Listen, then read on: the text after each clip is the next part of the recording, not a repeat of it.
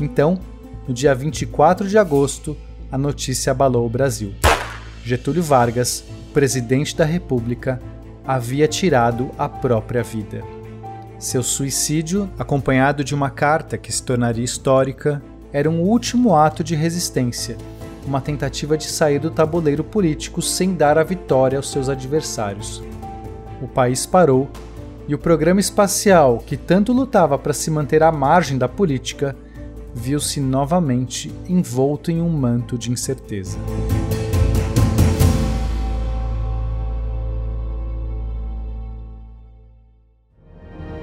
Cinco, quatro, três, dois, um. Eu já perdi um piloto. Vamos colocar essa merda no ar! Eu vou voar. Aborta a missão, aborta, aborta. Alcântara, temos um problema. O Brasil vai pro espaço. Ou será que não?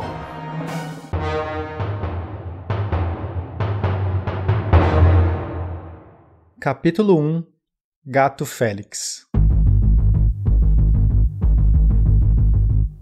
Com a morte do presidente, assume o seu vice, Café Filho, numa posição extremamente delicada. Para aplacar um pouco a pressão, retira Nero Moura do Ministério da Aeronáutica, que era homem de confiança de Vargas, e coloca em seu lugar o brigadeiro Eduardo Gomes, um dos líderes do partido opositor, a União Democrática Nacional. Nesse momento, Lacerda teme que todo o programa espacial pudesse acabar imediatamente, pois Eduardo era um daqueles brigadeiros enciumados que achava que os foguetes estavam ganhando atenção demais. Porém, no momento em que ele se torna o nome à frente do ministério, os feitos do programa espacial também seriam seus feitos, e o novo ministro não queria perder essa mídia gratuita.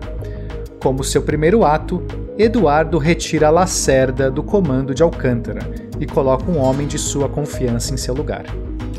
Richard não morria de amores por Lacerda, mas tinha aprendido a lidar com ele e sabia que o major nutria uma vontade verdadeira em fazer o programa avançar. Por isso, Richard começa uma manifestação que foi seguida por quase todos os 222 engenheiros, técnicos e cientistas do programa, o que acaba forçando o ministro a devolver Lacerda para o seu posto. Essa luta Eduardo havia perdido. As turbulências na política do Brasil continuaram pelas semanas seguintes e, por pouco, não houve uma tentativa de golpe. Café Filho se segurou pelas pontas dos dedos, fazendo concessões aqui e ali, e aos poucos as coisas foram se acalmando.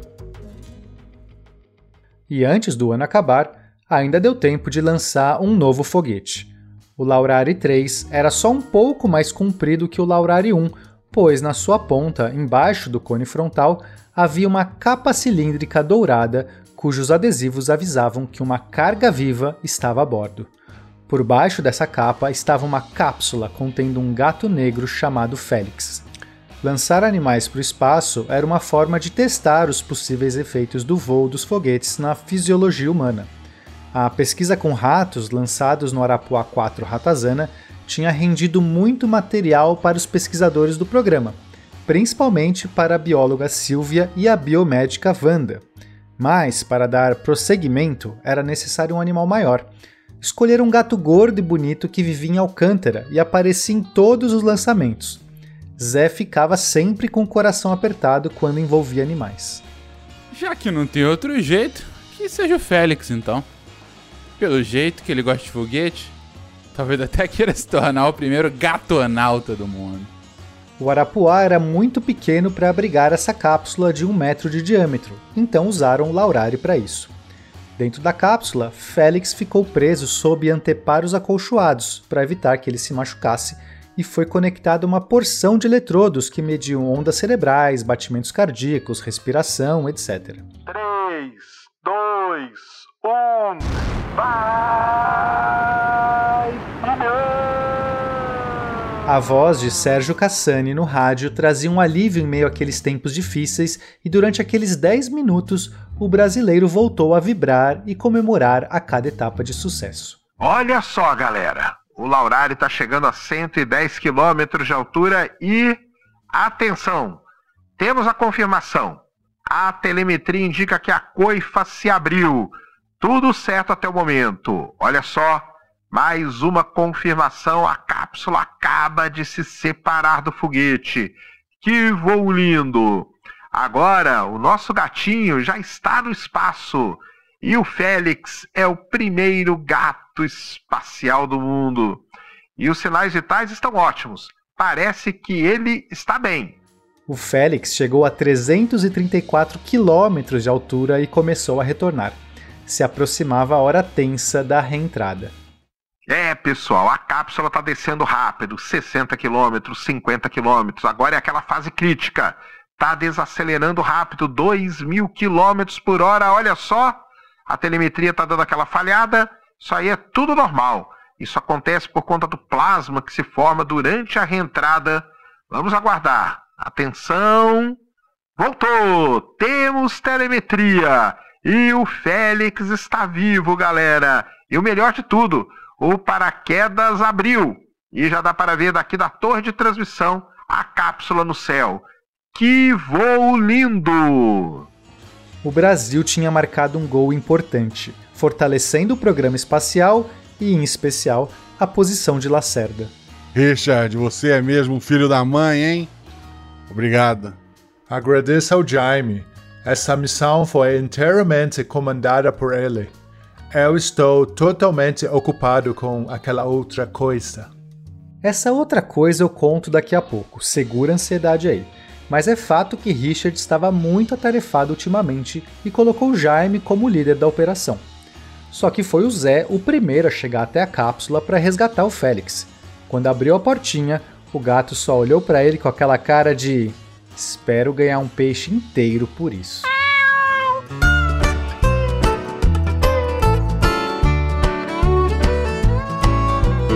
Passado o ano novo, havia um lançamento já agendado para o dia 14 de janeiro de 1955, o último foguete para cumprir o contrato com o Instituto de Meteorologia. Jaime, super atarefado com suas novas funções, obviamente deixou para registrar a missão na última hora. Lá ia ele e o Zé, correndo desesperados pro enrosco mais uma vez. Boa tarde, Jaime. Chegou cedo dessa vez, hein? Olha aí, sete minutos para fechar. Oi, Jamie.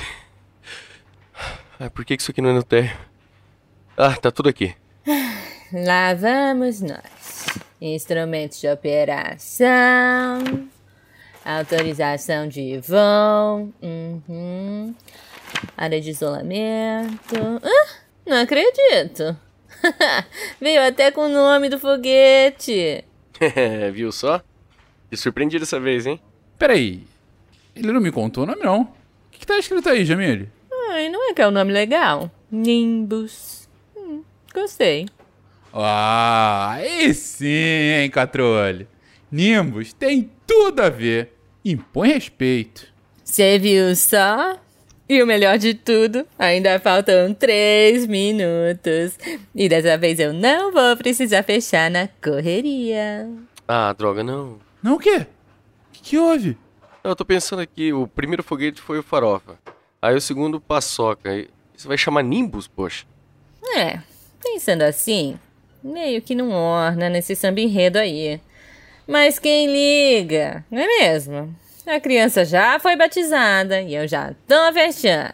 Não, não, não, pera aí, pera, só um pouquinho. É. O. Ai, meu Deus. Ai, eu vou me arrepender disso, mas. Você tem mais algum bicho de estimação, Zé? Olha, bicho aqui não falta. Corrija aí então, Jamile. Vai se chamar. Pipoca. É o nome do meu periquito. E assim, a pipoca explodiu na plataforma. É, quer dizer, decolou da plataforma. Mas olha, com esse nome tava arriscando, hein? Então, contrariando seu próprio nome, a pipoca não explodiu e alcançou 209 quilômetros de altura e entregou mais dados meteorológicos para a ciência brasileira. Era o 12 lançamento de sucesso seguido, algo quase inacreditável, aumentando ainda mais a confiança no vai filhão.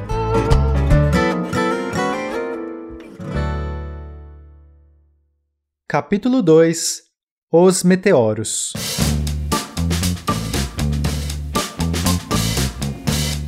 Para eu poder contar para vocês sobre o projeto especial do Richard, a gente vai ter que voltar dois anos. Em 53, a FAB resolveu atualizar sua frota de aviões de combate do Brasil, que era formada por caças P-47 Thunderbolts.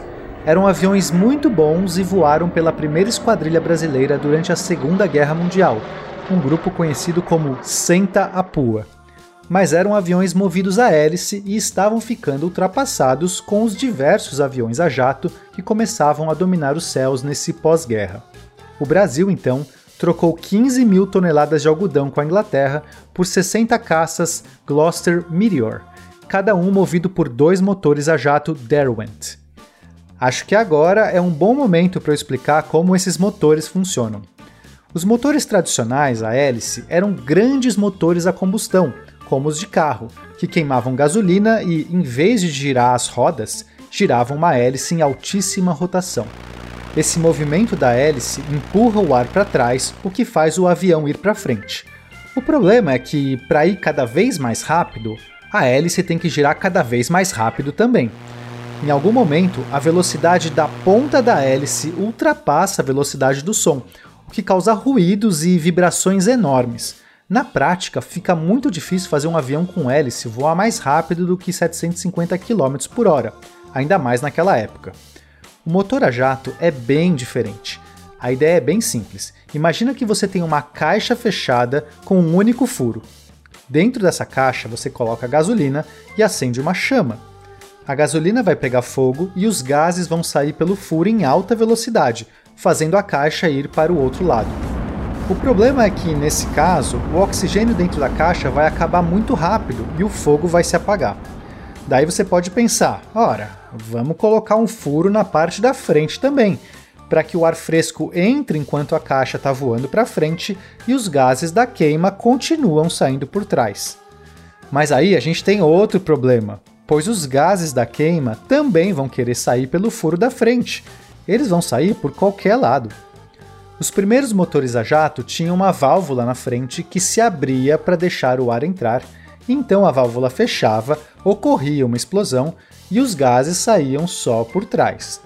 Daí a válvula abria de novo e o ciclo se repetia. O nome desse motor é pulso jato, pois ele vai dando pulsos, ele não funciona de uma maneira contínua. Daí resolveram esse problema colocando um compressor de ar na parte da frente. Imagina várias hélices girando rapidamente e socando ar dentro dessa caixa a pressão do ar fica bem alta ali na parte da frente, e quando ocorre a queima da gasolina, os gases não voltam, eles preferem seguir para a região do furo de trás, que tem uma pressão mais baixa. Pronto, problema resolvido. Eu sei que um ouvinte perspicaz pode perguntar: mas pena, agora você precisa de outro motor para girar as hélices do compressor, certo? Sim, é preciso mover as hélices de alguma maneira, que pode ser usando um outro motor ou, mais comum, usando uma turbina. Turbina nada mais é do que um catavento. Quando o ar passa, o catavento gira. Os motores a jato costumam ter um catavento na parte de trás do motor. Conforme os gases escapam em alta velocidade, eles giram o catavento, que está conectado com a hélice na parte da frente do motor. Então, o catavento gira a hélice, que comprime o ar, que fornece oxigênio para a gasolina queimar, que gera gases em alta velocidade que saem por trás, empurrando o avião para frente e movendo o catavento, que gira a hélice, que comprime o ar, e esse ciclo se repete para sempre. Quer dizer, enquanto o motor está funcionando. Esse tipo de motor, que usa uma turbina para girar o compressor, é chamado de turbojato e os caças britânicos Gloucester Meteor, ou, em português, Meteoro de Gloucester, usavam dois turbojatos, um em cada asa. Quando Richard ficou sabendo que a FAB compraria aviões a jato, ficou maluco. Tinha tirado a sorte grande. Ele sabia que para colocar pessoas no espaço, eles teriam um longo trabalho de projetar cápsulas grandes, pressurizadas, com aquecimento, oxigênio, suporte à vida e testar tudo isso de alguma maneira. Em vez de fazer foguetes que aceleram sem parar para o alto e são destruídos a cada voo, seria muito mais inteligente fazer super aviões, capazes de subir além da estratosfera, onde tudo isso poderia ser testado de maneira controlada para depois retornar intactos para o solo. Um único superavião desses poderia fazer dezenas de voos de teste, cada um aprimorando uma coisa ou outra. Mas isso não era tudo. Um dos grandes desafios era testar os seres vivos em velocidades extremas. Os americanos já tinham voado em 47 mais rápido do que o som, e desde então se sabia que o ser humano poderia sobreviver ao choque supersônico. Mas para garantir que cápsulas e equipamentos não fossem comprometidos durante a quebra da barreira do som, era preciso recriar essas situações de maneira controlada. Num foguete, isso tudo é muito rápido. Um superavião seria muito mais útil, ainda mais se ele conseguir acelerar a velocidades realmente altas, duas, três, quatro vezes a velocidade do som. E por fim, mas não menos importante, era preciso começar a treinar astronautas para aguentarem essas situações extremas, se adaptarem, aprenderem a suportar as acelerações do lançamento e da reentrada, a manobrar cápsulas no vácuo, etc. Isso tudo leva muito tempo, e quanto antes começar, melhor. Um superavião supersônico resolveria todos esses problemas de uma só vez. Só tinha um problema. Fabricar um superavião desses era tão difícil quanto fazer um foguete, se não mais seria preciso motores a jato e o Brasil ainda estava na hélice. Mas isso estava para mudar com a importação dos meteoros de Gloucester. Então, peraí, peraí, peraí, Richard. Deixa eu ver se eu entendi. Você quer que eu extravie um jato novíssimo que a gente vai comprar da Inglaterra para você desmontar e tentar fazer um Frankenstein? Olha, Major, eu quero muito mais do que isso, na verdade. Mas eu não quero te assustar. Se esse era seu objetivo, você falhou. Tu acha realmente que vai pegar um jato que não chega na velocidade do som, trocar meia dúzia de peças de lugar e fazer ele milagrosamente voar duas vezes mais rápido? Porra, se isso fosse possível, eu garanto que os ingleses já tinham feito. Não, não, claro que não. Eu quero que a FAB, além de doar um Meteor, uh, um meteoro, compre dois motores de ponta, o Avon 107 que os britânicos estão usando no novo caça deles, o Hawker Hunter. Se com um motor desse o Hunter já passa a velocidade do som, imagina dois no mesmo avião. Aí sim posso usar as peças do Meteor para criar um dos meus super aviões. Tá, como assim um? Richard, tu tá realmente conseguindo me assustar. Também quero que a FAB compre um motor de foguete americano o XLR 11. Não, peraí, a gente já tem um motor de foguete aqui. Por que tu quer outro? Esse é um motor de foguete feito para ser usado em avião.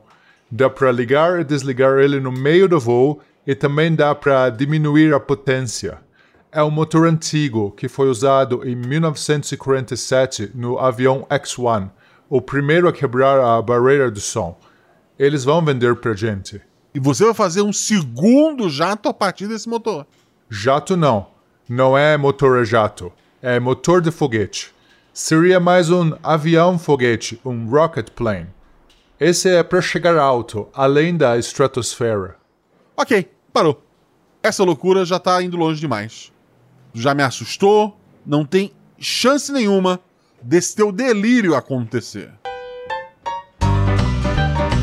Levou dois dias para o Richard convencer o Lacerda de como aqueles super aviões seriam fundamentais para o programa tripulado, e outros três dias para convencer de que ele, Richard, seria capaz de projetar um avião desse a partir das peças de um meteoro. E mais três dias para o Lacerda checar com o Jaime se, hipoteticamente, seria possível criar um super avião daquele. Sim, senhor, major, senhor. Eu fiz todos os cálculos e, em teoria, é possível que a carenagem de duralumínio do Gloucester suporte três vezes a velocidade do som se a gente voar acima de 20 km. Mas é claro que o regime supersônico cria frentes de onda destrutivas, dependendo da geometria do avião. Então precisa ser alguém muito bom para projetar algo assim, e eu não me arriscaria não, senhor. E levou mais três minutos para checar com o Zé se haveria alguma possibilidade de converter peças de um avião em outro. Claro, Major, seu Major. Se sou eu que vou fazer o serviço, tá tranquilo. Dá pra transformar até num balão se o senhor quiser.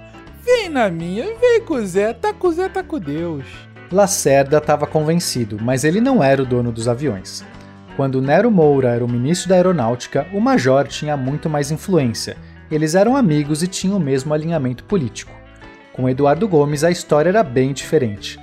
E não teve como. Por mais que os argumentos de Lacerda fossem sólidos, amparados por relatórios do Jaime e um currículo respeitável de Richard, estava claro que o ministro queria dar o troco no Lacerda por ter sido obrigado a o engolir. Dessa vez, Eduardo Gomes venceu. A cara de pau daquele engomadinho dizendo desculpa, Lacerda, mas todos os 60 jatos serão fundamentais para os planos da FAB. Não dá para abrir mão de nenhumzinho. Que filho da mãe. Deixa pra lá, comandante, mas obrigado por tentar. A gente vai levar pelo menos cinco anos a mais para criar um programa tripulado, mas um dia sai. Peraí, acho que eu tô tendo uma ideia. Uma ideia idiota, mas uma ideia. Ele disse que precisa de todos os 60 jatos. Mas talvez tenha um jeito de. Não, não. Seria muita loucura. Além de extremamente arriscado. Me conta mais sobre isso, Major.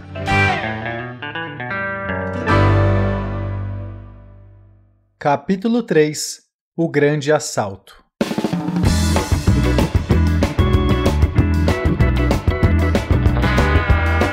Olhando o contrato, Lacerda sabia que esses 60 jatos viriam desmontados e seriam entregues no porto do Rio para serem remontados na fábrica do Galeão. A fábrica era um galpão enorme que fazia parte da base aérea do Galeão, uma base militar na Ilha do Governador situada onde, hoje, é o Aeroporto Internacional do Rio de Janeiro, ou mais conhecido como Aeroporto do Galeão. Lacerda, como quem não quer nada, convenceu o comandante Barbosa, responsável pela base aérea do Galeão, de que seria importante os professores e alunos do ITA fazerem uma visita durante a montagem dos meteoros, para que pudessem aprender com a tecnologia estrangeira. Nas férias de julho de 1953, 50 integrantes do ITA passaram a circular pela fábrica do Galeão, auxiliando na montagem dos aviões e aprendendo um monte de coisa sobre a engenharia daqueles motores a jato. Esse conhecimento todo seria muito valioso para o próprio programa no futuro. Mas havia quatro pessoas dentre esses 50 que estavam lá por um ganho mais palpável e imediato. Lacerda Richard e seus dois homens de confiança, Zé e Jaime, tinham uma missão especial a cumprir. Pelo contrato, a Gloster iria fornecer, além dos 60 jatos, diversas peças e motores sobressalentes, para suprir pelo menos uma década de possíveis reparos dos aviões da nova frota. Isso significava que havia peças extras suficientes para montar inteirinho pelo menos mais oito meteoros. O plano seria então sequestrar metade daquelas peças. Ninguém daria falta daquilo em pelo menos uns 5 anos. No meio daquele fuzuê todo, cheio de professores, alunos, técnicos e engenheiros andando para lá e para cá, os quatro gatunos aguardavam o melhor momento para surrupiar uma roda de trem de pouso, um cabo de aileron ou uma turbina de motor e levar discretamente para o caminhão do Ita, que estava estacionado na porta do hangar. Era um trabalho de formiguinha que consumia muito tempo. A cada dia eles conseguiam garimpar só umas 20 ou 30 peças. Por sorte, eles tinham um mês inteiro para isso. Lacerda ficava do lado de fora do hangar, cuidando do caminhão e conferindo quais componentes ainda faltavam naquela longa lista de mais de 500 itens. Era dele também a tarefa de avisar, por um walkie-talkie, quando a ronda dos guardas passava por ali. O urubu voltou pro ninho. Repito, o urubu voltou pro ninho. Confia. Jaime, instalado no almoxarifado sob o pretexto de ajudar a organizar o caos, tinha a responsabilidade de separar os componentes sobressalentes para que Zé e Richard os levassem. O jantar está servido. Dois petiscos e uma lasanha no forno 2. Zé e Richard, que eram ótimos engenheiros de campo, ficavam na linha de frente, ajudando na montagem das aeronaves e saindo vez ou outra para buscar componentes no almoxarifado e levar até a linha de montagem. Quando Jaime passava o código, eles esperavam um momento mais caótico para subtrair as iguarias e levar até o caminhão. Jaime então apagava cuidadosamente o registro daqueles itens no inventário. Eles não poderiam deixar pontas soltas. Foi um longo mês de trabalho, mas provavelmente o mais produtivo de todos. 50 professores, alunos e pesquisadores tinham, no final, adquirido um conhecimento prático extremamente valioso sobre aviões a jato. Tinham acelerado em muito a construção daquelas aeronaves que já entrariam em serviço pela FAB a partir daquele mesmo ano, e, como bônus, tinham saído com um caminhão carregando quatro meteoros desmontados, rumando diretamente para São José dos Campos, para o edifício do IPD. No fim daquele ano, perto do Natal, chegaram os últimos presentes tão aguardados por Richard. Pelo jeito, ele tinha sido um bom menino. Dois motores Rolls-Royce Avon 107 de última geração e um motor de foguete XLR-11. Richard levou oito meses para desenhar o primeiro avião. Esse era o Rocket Plane, ou avião foguete, que recebeu a sigla de S-1, o primeiro avião de Smith. Em outubro de 54 começou a sua construção, liderada por Zé e mais 30 engenheiros, enquanto Richard projetava o segundo superavião. Em fevereiro de 55, o S-1 estava pela metade e Richard havia finalizado o projeto do S-2. Eles estavam confiantes e queriam anunciar o programa de maneira oficial. Na política, as coisas estavam se acalmando. Café Filho se mantinha no poder e aparentemente os movimentos de golpe militar tinham perdido força. Mas se depois da tempestade vem a bonança, depois da bonança vem a tempestade. Em 12 de fevereiro de 55, uma delegação da União Soviética aportou em território brasileiro, sem nenhum aviso prévio, querendo falar diretamente com o presidente.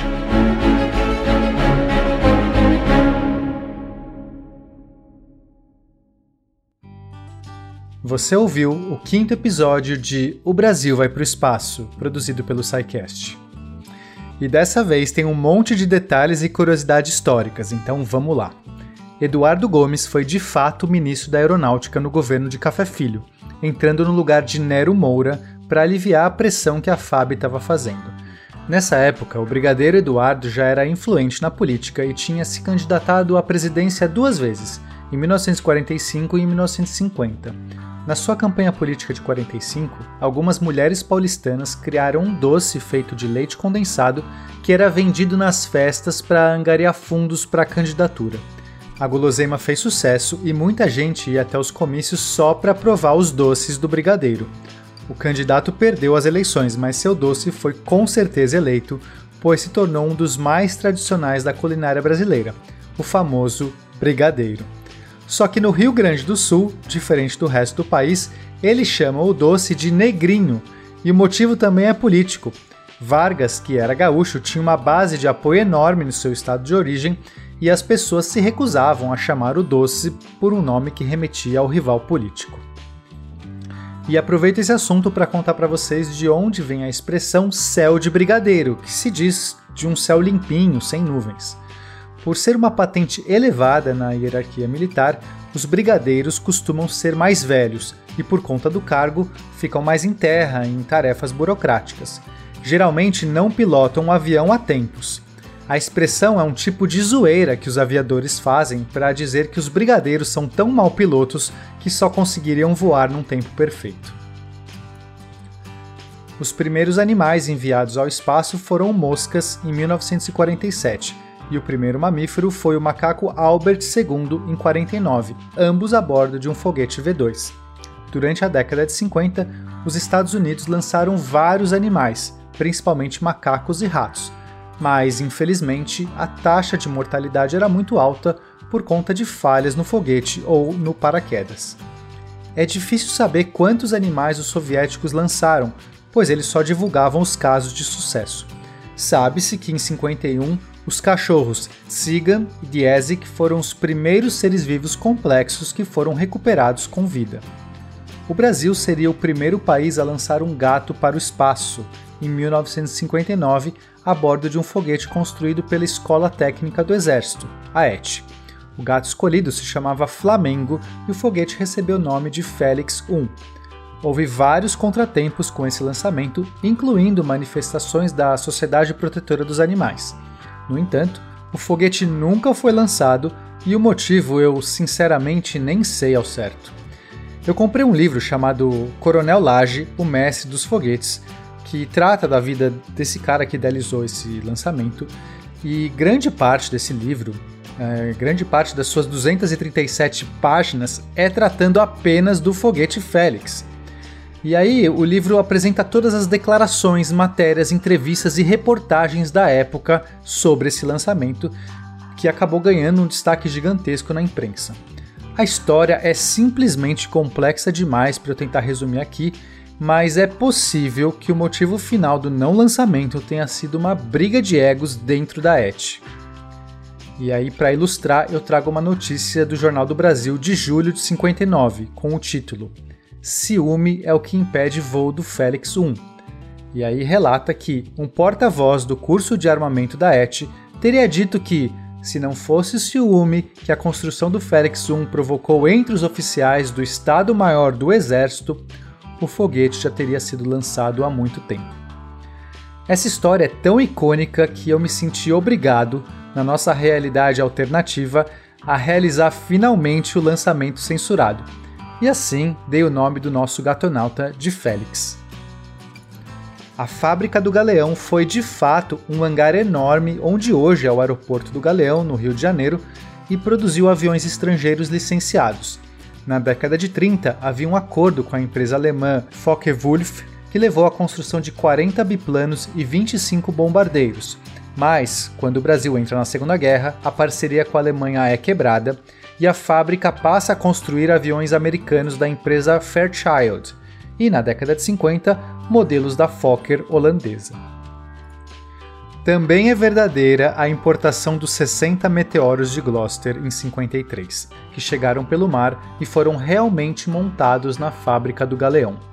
Nas minhas pesquisas, encontrei um meteoro de número 61 que foi inteiramente montado com peças sobressalentes e que hoje está exposto no Museu Aeroespacial do Rio. Isso me inspirou para criar a história desse grande assalto. Então, meus amigos, por mais absurda que pareça essa ideia de montar aviões com peças de estoque, ela é totalmente plausível e um plano desse poderia ter acontecido de verdade. Para finalizar, os Estados Unidos tinham realmente um programa com aviões experimentais extremos, chamados X-Planes, que eram movidos com motores de foguete. E o objetivo era alcançar velocidades e altitudes cada vez maiores em voos tripulados. Em 14 de outubro de 1947, o lendário piloto de teste Chuck Yeager foi o primeiro humano a quebrar a barreira do som voando a Glamorous Glennis, um avião instrumental movido pelo motor XLR-11 o mesmo que foi importado pelo Richard. Galera, se vocês estão gostando desse projeto, eu vou pedir para vocês me ajudarem, porque dá muito trabalho trazer todas essas informações. Eu acabei de falar que eu li um livro de 275 páginas para poder entender um capítulo da nossa história de foguetes, mas tem todo o trabalho que a gente faz de edição, de vozes, enfim, é um trabalho muito grande para um projeto que não dá dinheiro.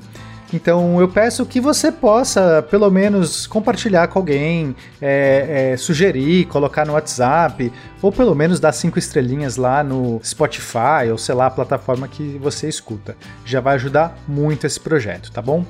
O texto, narração e direção foram feitos por mim, o Pena, e as vozes são Cassane por Sacane, Jaime por Lennon, Zé por Fencas, Lacerda por Marcelo Guaxinim, Richard por Pena Jamile por Jujuba, a consultoria histórica é do William Spengler, do CA e do Fencas, a consultoria técnica é do Lennon, a revisão é da Sil Pérez, edição e mixagem do Felipe Reis, a vinheta do Vitor Moreira e a distribuição é do Portal Deviante. E aí você já sabe que esse programa está sendo simulado, então a gente tem um monte de imagens.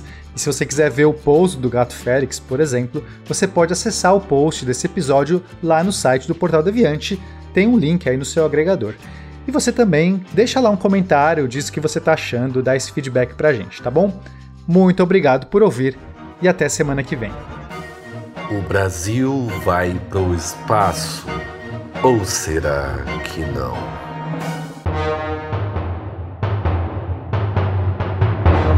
Ah, Alcântara, ah, a gente tem um problema.